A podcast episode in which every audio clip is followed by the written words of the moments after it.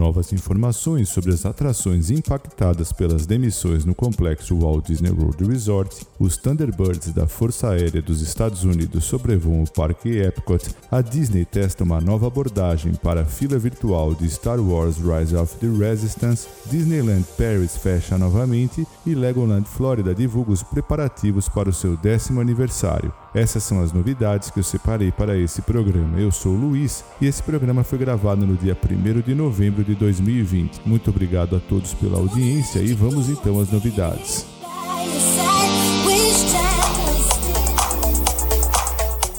E no site da Attractions Magazine foram reveladas mais informações a respeito das ofertas de entretenimento ao vivo no complexo Walt Disney World Resort que foram impactadas por uma nova onda de demissões. As notícias começaram a surgir na terça-feira passada, dia 27 de outubro, e tudo indica que pelo menos 12 shows de entretenimento desaparecerão dos parques do complexo, destacando-se Festival of the Lion King do Disney's Animal Kingdom, Finding Nemo The Musical do Disney's Animal Kingdom, Indiana Jones Epic Stunt Spectacular do Disney's Hollywood Studios, Beauty and the Beast Live on Stage do Disney's Hollywood Studios, dentre outros. Mesmo com a reabertura dos parques em julho, após o fechamento em março em virtude da pandemia de coronavírus, muitos shows ao vivo permaneceram fechados e, ao que tudo indica, serão encerrados definitivamente, com vários membros do elenco incluídos dentre as 28 mil demissões recentemente anunciadas.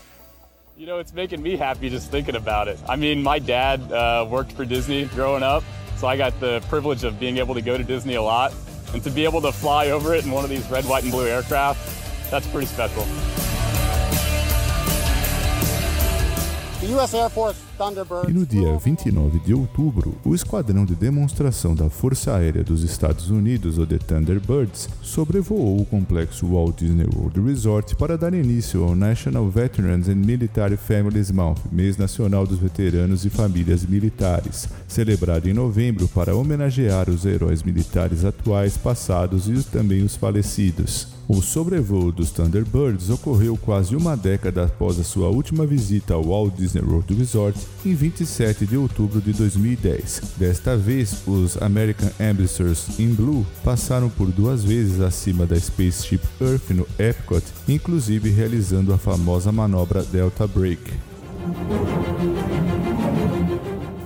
Desde sua estreia no ano passado, a atração Star Wars Rise of the Resistance do parque Disney's Hollywood Studios tem se mostrado realmente uma experiência espetacular, localizada na área temática denominada Star Wars Galaxy Edge, portanto uma das mais populares de todo o complexo Walt Disney World Resort, e com o objetivo de auxiliar os visitantes que planejam visitar o Disney's Hollywood Studios, a Disney irá testar uma nova abordagem em seu sistema de fila virtual para a atração Star Wars Rise of the Resistance a partir do dia 3 de novembro de 2020. Veja como funcionará. Os visitantes com um ingresso ou um passe anual válido e com uma reserva do Disney Park Pass para o Parque Disney Hollywood Studios poderão acessar o sistema de fila virtual e verificar se há um grupo de embarque disponível a partir das 7 horas do dia da reserva do parque, e isso pode ser feito antes mesmo de deixar o seu hotel dentro do complexo Disney ou em qualquer outro lugar próximo onde você esteja naquele momento. Assim como é feito atualmente, a fila virtual será reaberta diariamente às 14 horas para quem ainda não conseguiu ingressar em um grupo de embarque no início do dia. Observação: os visitantes devem estar dentro do complexo Disney Hollywood Studios para acessar esta segunda oportunidade de fila virtual, e o acesso a um grupo de embarque está sujeito à disponibilidade e não é garantido. Essa nova abordagem tornará o dia no Parque Disney Hollywood Studios mais agradável e relaxante, já que os visitantes não precisam mais estar dentro do parque todas as manhãs para solicitar um grupo de embarque para a primeira oportunidade de fila virtual.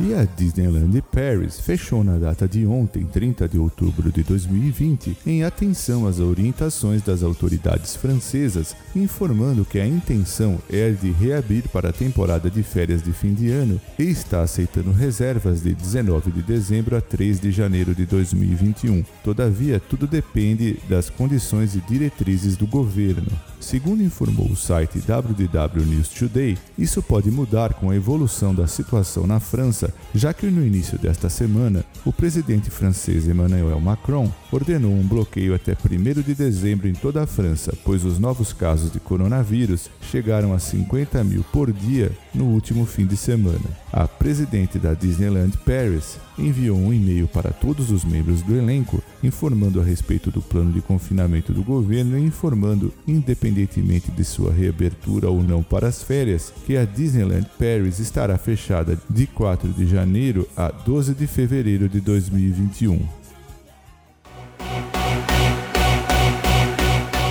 Enquanto o Legoland Florida Resort ainda comemora o seu nono aniversário em 2020, o parque temático anunciou os planos para comemorar os seus incríveis 10 anos com uma festa em 2021 e promete que ela vai durar o ano inteiro. Além de construir o maior bolo de Lego de todos os tempos, a Legoland criará diversão em 2021 com novos eventos, atrações e shows, dentre eles um show de esportes aquáticos a partir de 12 de fevereiro de 2021, o Pirate Fest Weekends, que será executado em três finais de semana consecutivos até 28 de fevereiro, uma nova aventura em um novo filme 4D que irá estrear no Legoland Funtal Theater fins de semana Lego Friends irão retornar em, nos dias 1, 2, 8 e 9 de maio de 2021. Novas estruturas no Midland, a área mais impressionante do Legoland que está passando por uma bela reforma. Modelos Lego City, no qual modelos superdimensionados trarão novas histórias e personagens para Lego City na primavera norte-americana de 2021 celebração prolongada de verão, com uma atmosfera festiva, música e fogos de artifício em datas selecionadas em junho e julho de 2021, o show Lego City e, claro, o parque temático construído para crianças trará uma festa de aniversário incrível e contará assim com o maior bolo de aniversário de Lego já criado.